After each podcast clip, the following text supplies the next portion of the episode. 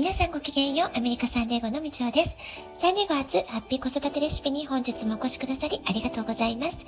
みんな違ってみんないい。ママが笑顔なら子供も笑顔。子育てで悩んでいることの解決のヒントが聞けてほっとする。子育てがちょっと楽しく思えてきた。聞いてくださってるあなたが少しでもそんな気持ちになってくれたら嬉しいなと思いながら毎日配信をしております。今日のサンディエゴは曇り空という感じです。このところ快晴のね、とっても綺麗な青空の日があったり、曇ったり雨の日があったりと、とても天気が変わりやすい、そんな毎日です。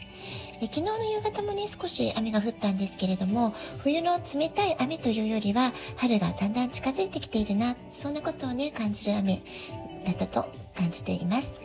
えー、毎朝ビーチを歩いて感じるのは、本当に一日として同じ景色がないんだなってことなんですよね。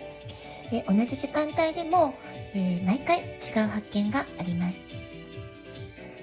吹き飛ばされそうに風が強い日全く風を感じなくて車を降りた瞬間にあ今日は暖かいなと感じる日毎日風の温度感も全然違います。あとは潮の満ち引きの関係でね、え今日は全然砂浜が見えなくて歩くとこないなっていう時もありますし、逆に潮がすごく引いてる日、え今朝なんかはね、本当に潮が引いてたので、え砂浜のエリアがものすごく広くて、えゆっくりと波打ち際を歩くことができたりとかね、えそんな風に毎日違う景色を楽しんで歩いています。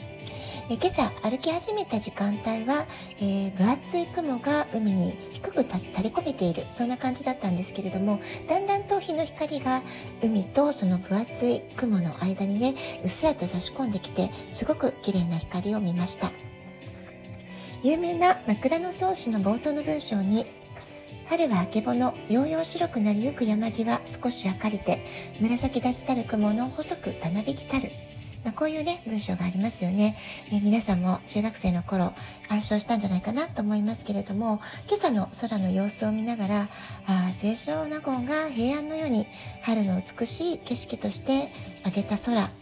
えー、なんかそれをね、なんかふと思い出すような、えー、光の差し方だったんですね。え自然の美しさっていうのはどんなに時代が変わっても普遍的な美しさがあるなっていうことを改めて感じたそんな朝でした。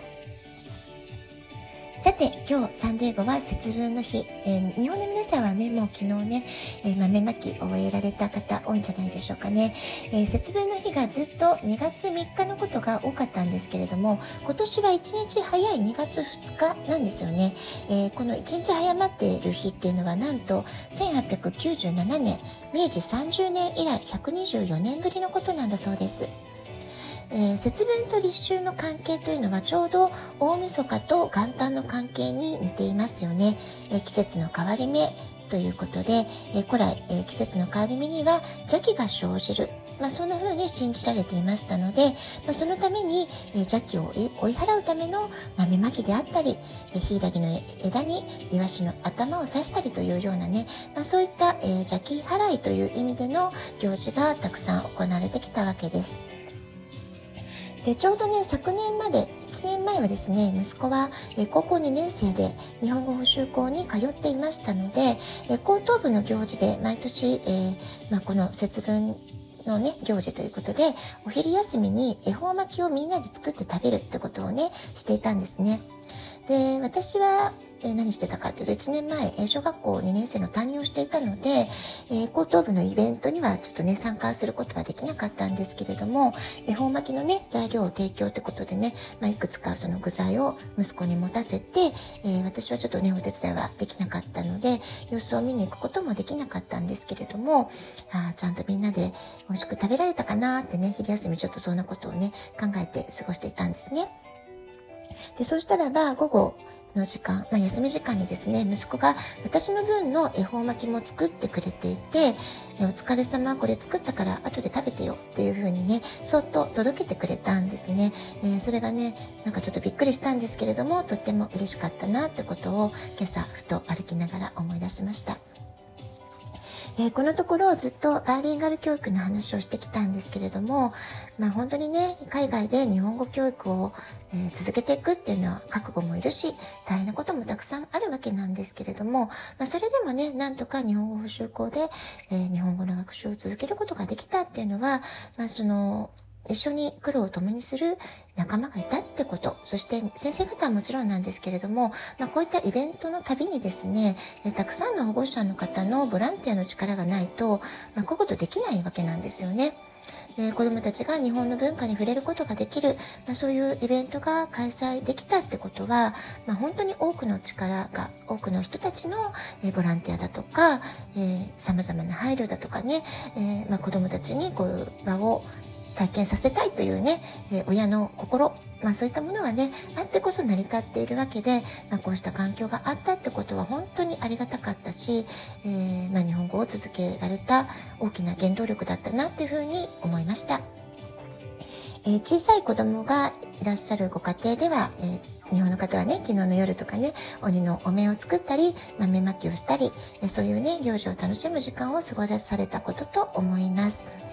で息子がね幼い時の思い出で言うとね、えー、豆まきの時ちょっとね工夫をしていたことをね少しお話ししようかなと思うんですけれども豆まきって結構お部屋にバラバラと豆がね飛んでっちゃったりしてすごく散らかってお片付けが大変だったりしますよね。で、あの、それから、まあ、子供が小さい時っていうのは豆がね、小さすぎて、こう、うまくつかめなかったりってこともね、あると思うので、それで、まあ、どうしてたかっていうと、えー、私は、あの、アルミホイルに豆を何粒か入れて、アルミホイルで包んで丸めて、まあ、ボール状にしてあげてたんですね。そのアルミホイルのボールの状態で鬼は外ってことで、まあ、鬼に投げたりっていうことをして豆まきをしていました。でこのやり方だとですね、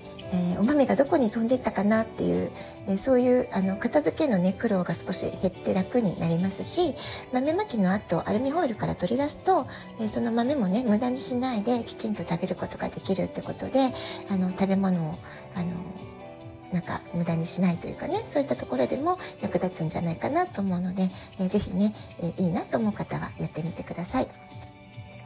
それから今年、あ、昨年からですね、えっ、ー、と、鬼滅の刃とか、約束のネバーランドとか、えー、去年、日本では鬼をテーマにした映画とかアニメとかすごく話題になりましたよね。でそれで、まあ、そもそも鬼って何だろうってね改めて調べてみたんですけれども、まあ、鬼というのは日本の妖怪である伝説上の存在。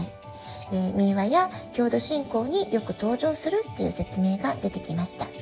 で英語で言うとディーモンとかデビルというような言葉になるのかなと思います。でそれから鬼という漢字の元々の意味なんですけれども死者の魂という意味があるそうなんですねですから、まあ、憎しみ恨み怒りといった非常にネガティブなマイナスのエネルギーの集合体というか、まあ、怨念の化身人を食べる恐ろしい怪物、まあ、そういったイメージのものを鬼と呼んできた歴史的背景がどうもあるようです。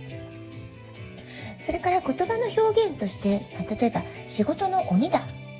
というようなね表現したりしますよね、まあ、これがじゃあ褒め言葉なのかマイナス表現なのかっていうのはちょっとね判断が難しいところなんですけれども、えー、その言われてる状況によって受け取り方違ってくると思うんですけれども、えー、まあ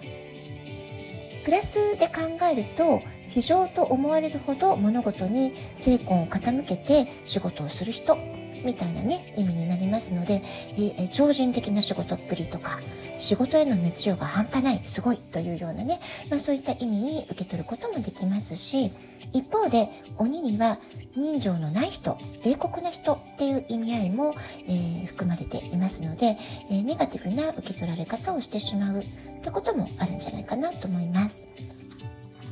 鬼という言葉には冷酷である人間味に欠ける恐ろしいものパワフルなもの、まあ、そんなね意味が込められているってことなんですね。